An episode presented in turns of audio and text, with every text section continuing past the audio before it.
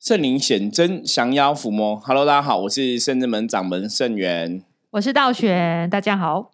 是的，我们今天哈这一集是五月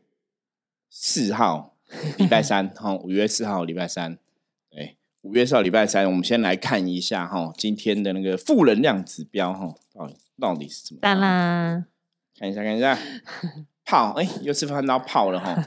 泡的话哈，负能量指标基本上还是处在一个安全的范围啦。因为我们讲说，象棋占卜里面来讲，红色棋就是红四红象红车红马红炮哈。炮虽然是红的里面最最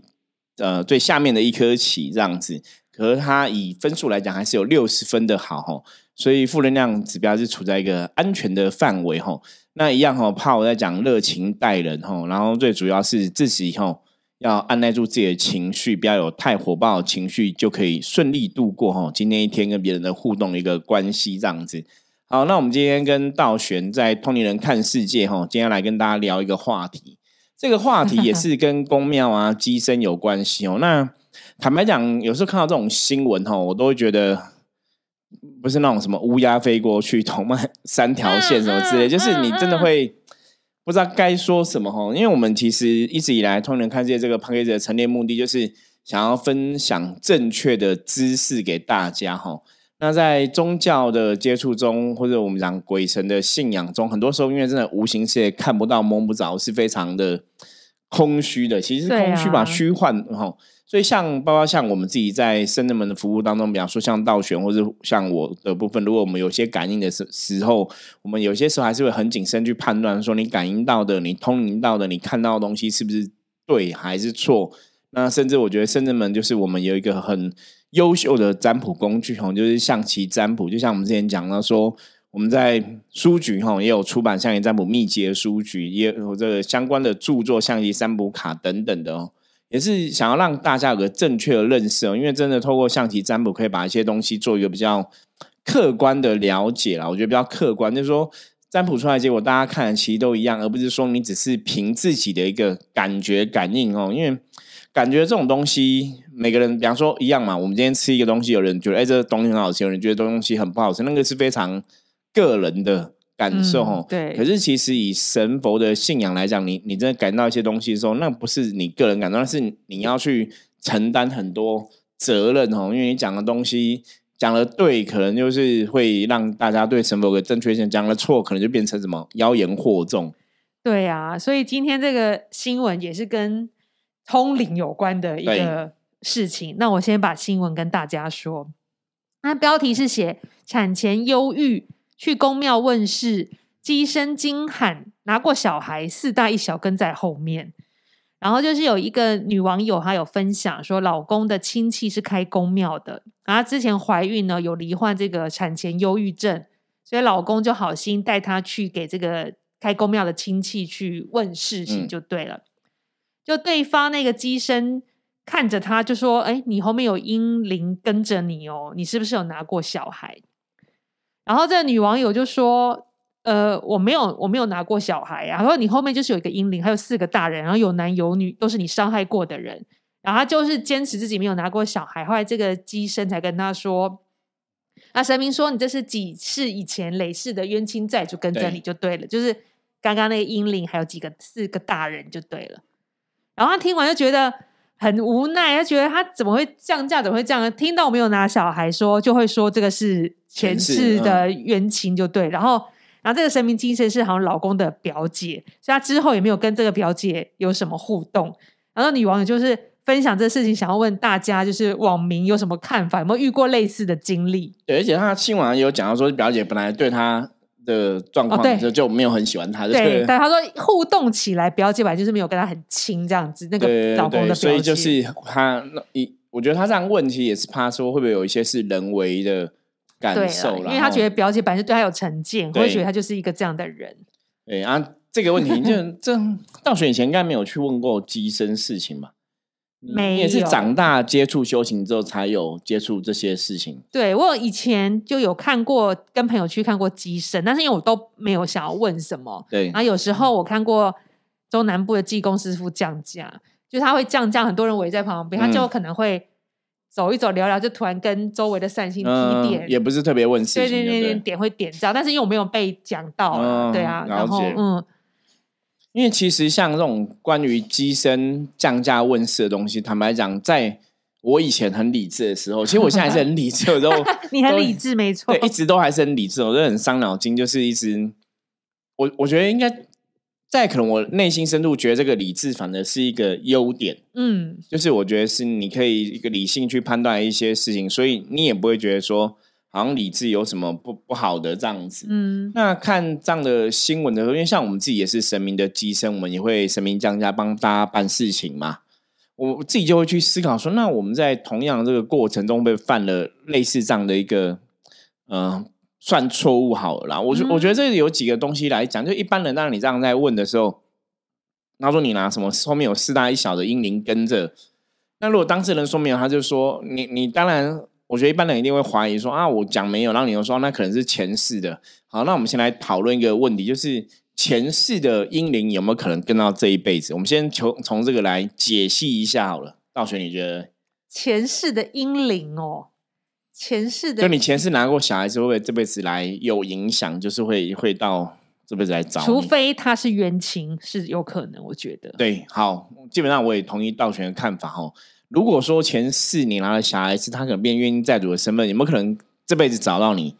理论上来讲，有这个几率。嗯，理论上，可是我们现在来讲，我们实物上的哈，虽然说甚至我们在这条道路上服务的年限到现在才十六年多嘛，哈，专职服务的话，那你说十六年多代表了多少的经验？我觉得这也不一定见仁见智嘛。那当然，我要坦白讲，很多人并没有真的像我们也有 十六年多的经验哈，所以这个大家要自己去。判断，那我们以我们的经验来讲，是我们十六年多的经验里面，英灵大多数都是这辈子的比较多。对，就你这辈子拿比较多。那你们说我们上辈子来找的，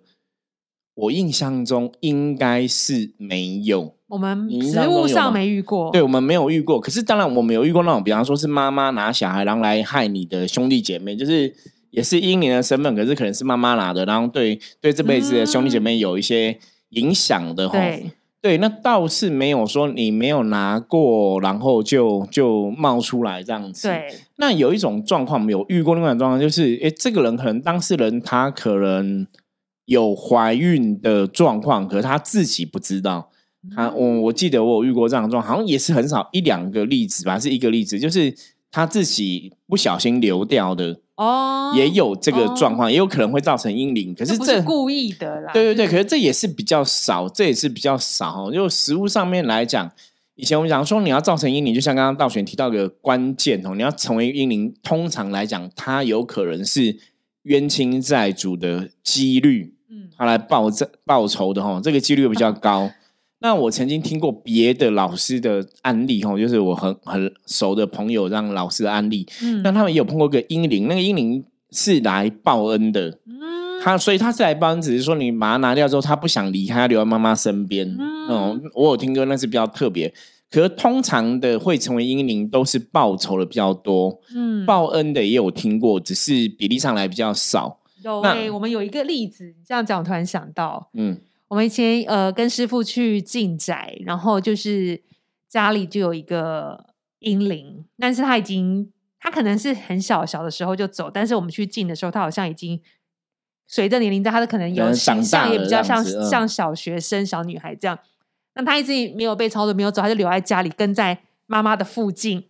去看顾其他的小孩就对了。对。然后其他小孩好像也也长大了，最最后反正我们去进宅是有请他跟菩萨离开的。对我觉得这个也算是小报恩吧，是担心兄弟姐妹。对这个可能你看这个真的要找道玄来路，我每次都会忘记这样的故事。哎，我们有做过这个事情吗？有有都会都会忘记哈。那那这个，我觉得这个又有另外一个可以讨论的，就是英灵会不会长大这个问题。对，他就是闪现，还是小孩，只是看起来就好像比较大的小孩。他离开那时候大一点。下一次我们可能专门来找一起来研究一下英灵的问题好了哈。我觉得这有很多讨论，因为这个实物上说英灵到底怎么形成，我觉得这个可以我们找一起来专门讨论。那像我们今天看的这个，就是机身这样讲话的样子哦。坦白讲，我们自己在看，就是八九不离十了。我相信。大家应该感觉跟我们会很像，就是你可能觉得这个应该是点点，对，是这个表姐打给欧布兰贡然后就四大一小什么蛙哥，因为这就是很麻烦，这真的是很麻烦，就是。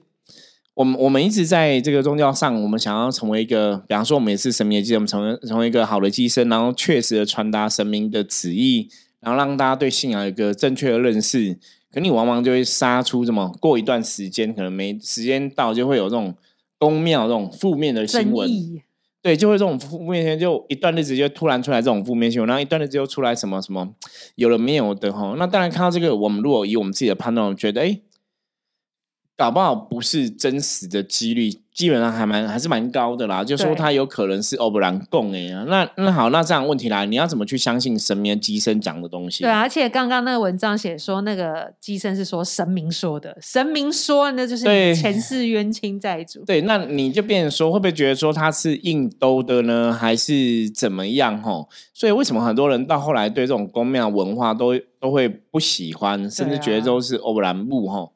因为以前我们曾经跟一些朋友在聊，我说开玩笑讲，我说一般 命理老师或是公庙老师，你通常只要一个人运势不好，一个人不顺，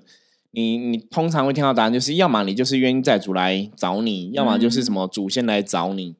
要么就是卡到音，就是除了这三种，不有 其他答案这。样讲总会中一个。对，总会中一个，就是，可是很多时候，有的时候不见得是这三种的问题嘛。对那这个东西为什么我们常常讲说象棋占卜很重要？为什么深圳门是在推广象棋占卜的单位？哈，因为在我们象棋占卜的里面，我们有卦象有定义，什么是冤亲债主的卦象，嗯什么是阿飘的卦象，什么是卡因的卦象，让什么是祖先来找你？吼，对深圳门在定义这种东西是有个很严谨的一个一个游戏规则的。对所以，如我们占卜基本上，如果看到这样的卦象，八九不离十，就铁定有，包括阴灵，我们也有阴影的卦象哦。。对，那如果没有这个卦象，通常我们真的不会往这些方向来想。嗯，所以你在深圳门去透过象棋占卜去找到问题的时候，其实你不会只有这三个方向的答案，你一定可能会有第四个、第五个、第六个原因。就是我们把这问题拆解的比较详细哦，不会说一定卡到阴。比方说，像我们有客人曾经来过说：“哎，师傅，我可能觉得我好像卡因。”我说什么？他说他觉得现在 诸事不顺，然后就是觉得人提不起劲啊，什么类类似这样的问题。嗯可你看他就如果有卡因，就是你会看到卡因的问题嘛。嗯，或者说有人会自己觉得他是不是有祖先的问题，因为可能别老师跟他讲祖先问题，那我们可能卜卦一看就是哎。诶没有祖先问题啊，那也有那种就是也没有别的老师说你可能有什么原因债主，嗯像我们前上个礼拜一个人也是来问济公师傅嘛，他也是想说他事业现在很不顺，不顺到一个谷底的谷底，对，炸裂谷底爆炸，穿透地表到地心，真的就是谷底谷底那个可能负债搞不好也是破亿这样子对，哈，那就不太懂为什么那去别的地方，别的老师可能就会讲说啊，可能是冤因债主，可能是祖先。可是济公师傅就跟他讲说，没有啊，就不是重点，不是冤亲债主，也不是祖先，重点是你自己以前在做一些事情，可能你的方式、你的抉择错误，嗯那是你自己造成错误几率比较高，而不是说哦，一定是冤亲债主跟祖先哦。对啊，因我为善信说他已经问到，都已经快要丧失信心了。对，都搞得快要自杀了。对啊然后为什么？然后每个神明都说会好，这重点还是没有好嘛。那很多时候，你如果是自己的个性造成的，或是你决策的问题造成，那你当然其实问题是你自己嘛。对自己是根解铃本还是还需系铃人嘛，哦，所以你要从你自己改变，这才是关键。就你可能都一直去处理什么原因在主，所以处理祖先，那根本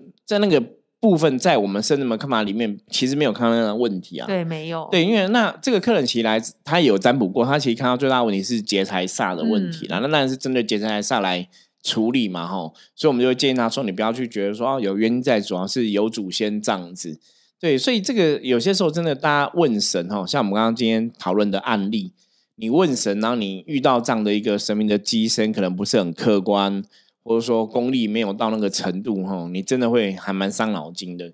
对啊，其实像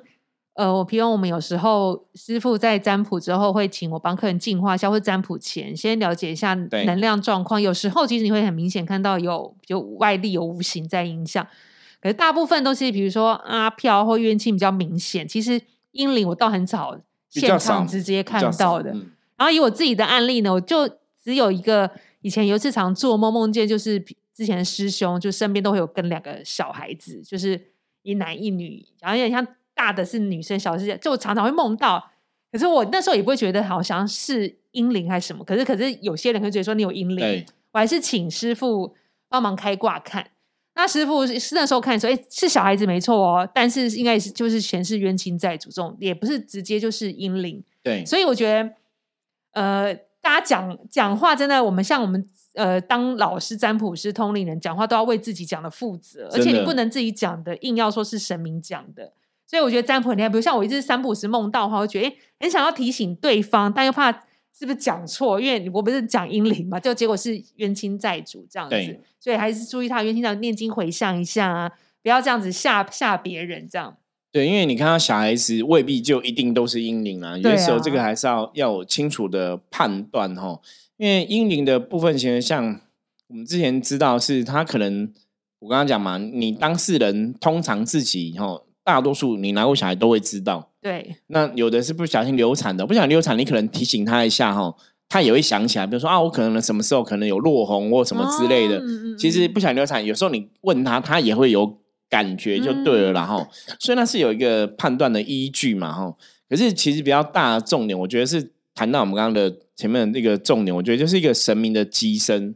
你要怎么做好神明机身这个工作哈。就像我们常常讲，灵性工作者其实真的很重要。我们之前讨论过很多次，我们说，要么就是要有大愿，嗯不然就要有大爱。嗯，因为你没有大愿，没有大爱，你真的很容易可能就会偏掉。对啊，对，那你偏掉或是你能力不够，那个其实都很可怕哦。因为这个大愿就说你的确是很想要为众生尽一番心意，就对了。对你有这个愿力吼，然后你可能也了解菩萨同体大悲，所以你有同体大悲这个大悲心，你对众生有个大爱哈。我们讲神爱世人一样嘛哈，因为众生有大爱，你在做这个事情上面来讲，你真的也比较容易会跟这个神明相应。嗯那你跟神明相应之后，自然你你讲的东西那个客观度或者准确度就会比较高。可是这种神明寄生的部分，是你把你的身体借给一种是把身体借给神明用嘛，一个是跟神明取得一个能量的共振嘛，然后你可以去嗯了解神明要讲什么。像我们灵机就比较是这种身份，我们可以去了解神明要表达什么，去讲什么。可是这个还是有个关键点哦，关键点就是如果我们自己的身心灵的状况不好，嗯我们的能量不好哈，其实像我们自己也是神明间，我们在接神过程中，其实我们也会担心说，你自己的状况不好，你接神如果没办法接好，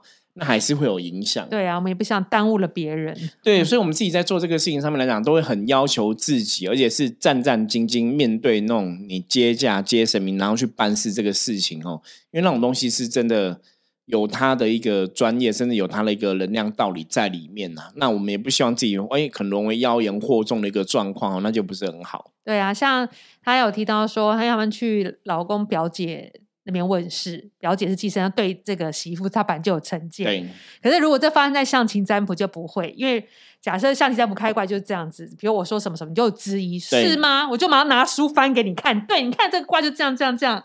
我是没有因为有成见会加像你这样加油添醋对，什么像你这样不的啊就是一翻两瞪眼嘛？对红的好，黑的不好，是非常清楚，也比较客观哦。所以像我们最近，其实像我们之前虽然都是固定有金融师傅这样办事嘛，嗯我们最近也在调整这样的状况，就是觉得哎，很多时候因为很多朋友也问金融师傅的问题，有时候也是让我们觉得三条线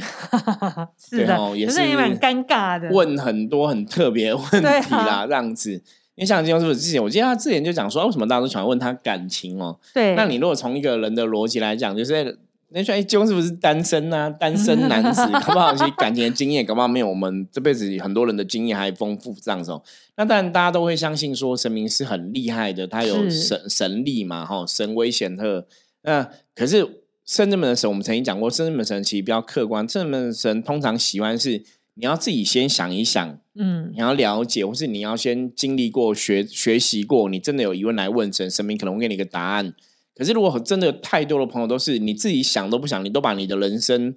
丢给神替你决定，其实圣至们神哦，以我们以我自己这样接触上，他们通常不太不太喜欢这样决定。对，比方说之前我们遇过那种有些朋友就问神说，呃，比方说啊，金庸师傅，你可以跟我讲我适合做什么工作好了。对，对，就是我可不可以跟我讲，那我就去做。就是一直说他只要是用神讲了，的他就会去做，然后他会很认真啊。或者有些人会问神说：“那可不可以跟我讲，我我如果我想要成为郭台铭，我要做什么工作对，？”就直接就让一个很开放的问题给金庸师傅说：“请你帮我介绍一个工作，请你帮我找一个工作，或请你跟我讲我可以做什么。”那金庸师傅后来之前我就我记得印象中他就问过一个然后一个年轻的男生，嗯他说：“那我如果叫你去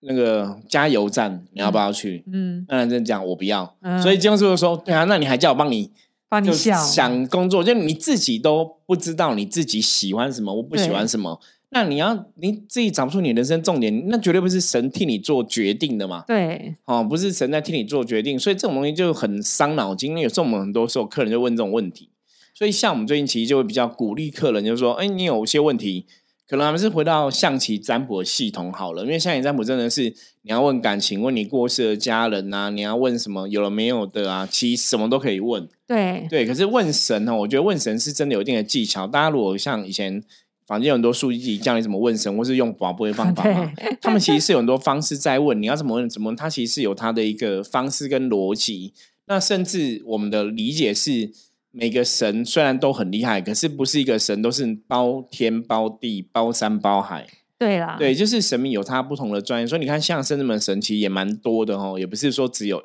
一个神就可以包全部的东西对这样子。像那个济公师傅上次降价的时候就有交代说，那以后善信啊有问题，可以先建议他们先占卜。因为我觉得济公师傅，我们济公师傅这样就是固定二六的晚上八点。其实有时候客人真的很多，然后有时候客人就是他本来想要问两个问题，但他因为太琐碎了，他就一直问下去。然后去跟他讲，其实他因为他像师傅，他没有想法，所以他听了也没有有觉得他真的想要，他就会再一直追问，这些追问，所以导致我们很多客人没有办法，后面时间会变很紧凑，没有办法服务周全。那技工师傅想说，那你就先占卜，针对你聊你的问题，我们去，因为占卜可以跟你讲的细节很多。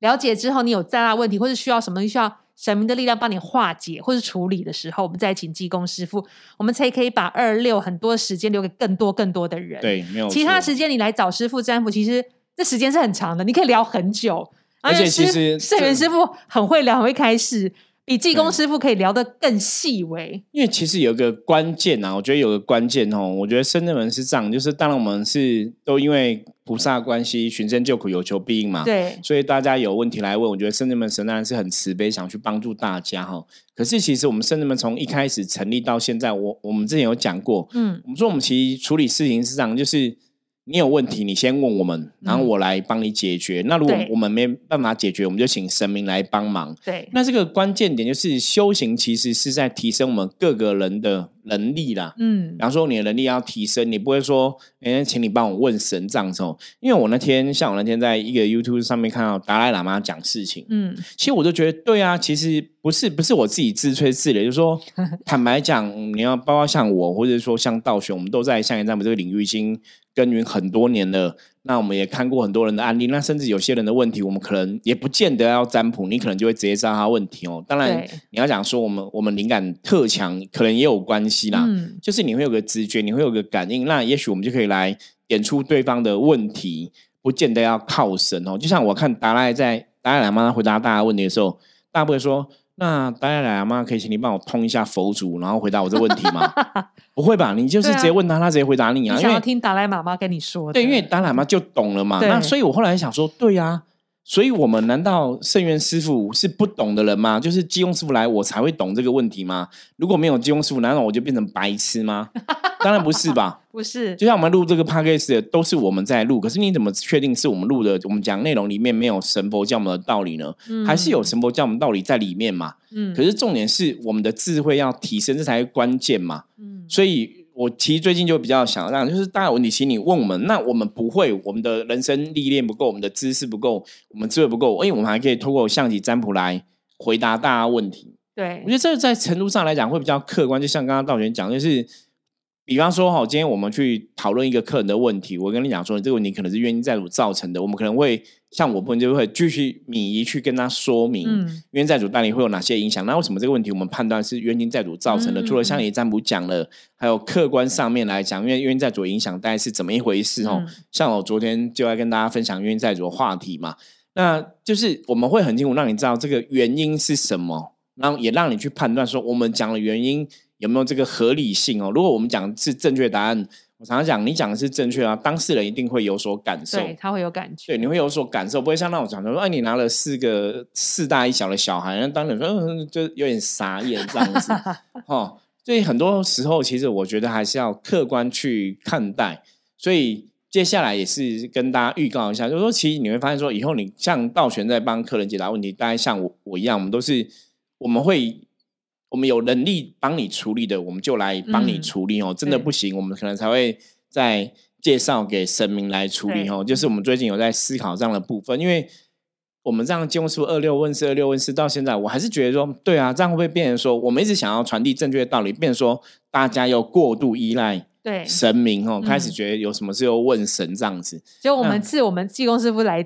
指点我们的，说这件事情要先占卜。对，我们自己人本来还没有意识到这个对，人没有想这么多。可是最近你就觉得济公师傅会觉得问题还是要回到我。就比方说，圣元要提升自己的智慧跟处理事情能力，道玄要提供自己的智慧跟处理事情的能力嘛，而不是什么事情都丢给神哦。因为我觉得我们最近这样子，虽然说二六问世那也很多朋友支持我们，很多朋友在对很多朋友相信我们，然后然后也也来询问济公师傅事情。可是我觉得到了一阵子之后，你会发现哦，可以听得懂道理的人还是听得懂，听不懂的还是听不懂，对，听不懂他还是。偶尔来预约都问同样一件事，对，然后那那可能他想想说啊，我就是来请借公师傅帮忙，那我就会好了。嗯，就是我我觉得这真的是人性最大的问题，就是你会觉得说啊，我找借公师傅，借公师傅说帮我就一定会好。那我想说，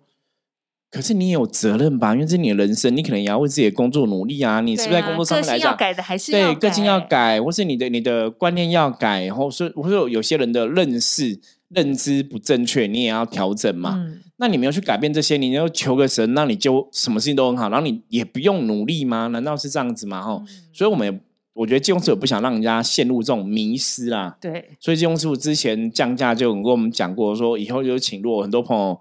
可以占卜解决的，就请他占卜。那真的有些事情真的是占卜，我们无法我们无法替你处理跟解决的，嗯，再请神明来帮忙哈。对，所以真我们大概就会是神人们也会朝这个地方来修正这样子。对啊，所以也咱听众朋友在忙帮我们配合。我相信，如果你有尝试过圣元师傅占卜的话，你会真的获益良多。因为毕竟我们真是靠占卜起家的，我们是靠占卜累积这么多的善信朋友跟支持我们的人。对，我们是因为占卜上面解决了很多人的问题，然后我们可能做的还不错，所以神明才给我们圣人们这个名字嘛，就是对我们的一个认可哈。对，那道前提到一个重点，真的当初。我我也曾经讲过我自己的故事嘛。我当初虽然接触灵修灵动，然后可能灵性也有开启，然后也有被九天玄女后贯通这个灵气子弹。对，可是真正成就圣人们的大道之路哈，我觉得真的是预言了道主讲的事情。我们讲说以前在那个三清宫哈，宜兰三清宫、梅花湖三清宫。三清道主跟我讲说，象棋占卜会让我们迈入修行的圣境。耶！哦，我一直跟大家强调，神是这样跟我们讲，是象棋占卜会让我们迈入修行的圣境，而不是说通灵会让你迈入修行的圣境哦。所以，我们一直以来都是以象棋占卜的推广跟跟钻研为主啦。所以我们才讲说，你全部的事情问象棋占卜都可以找到很清楚的答案，问题是什么，然后该从什么方向来解决，是非常明确的哈。嗯，有有阿飘，有英灵，有祖先，有冤亲债主，也很明确哈。对，不会说明明占卜出来卦象是没有的，我们硬说有哈。相信占卜从来不会犯这样的错误哈。对，所以比较建议大家说，你如果说对，像我们刚刚看神明的机身，有些时候它可能有人为的意思在里面，你也无法判断它到底正不正确，怎么办？对，没有关系哦。嗯，宫庙的文化里面虽然有很多这种神明的机身在办事情，可是呢，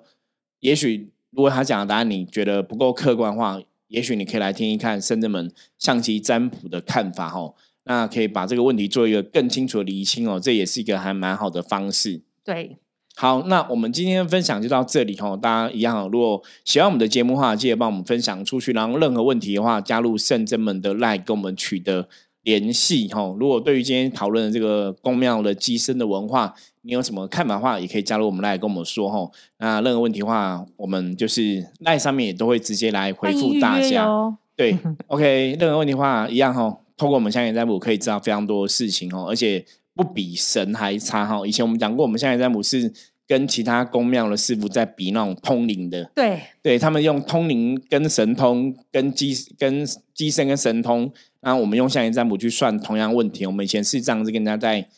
练习啦，切磋哈，切磋功力的哈，所以我们对下一占卜是非常的有信心哦。那如果大家有任何问题的话，也是可以直接询问我们。好，那我们分享就到这里。我是圣正门掌门圣元，我们下次见，拜拜，再见。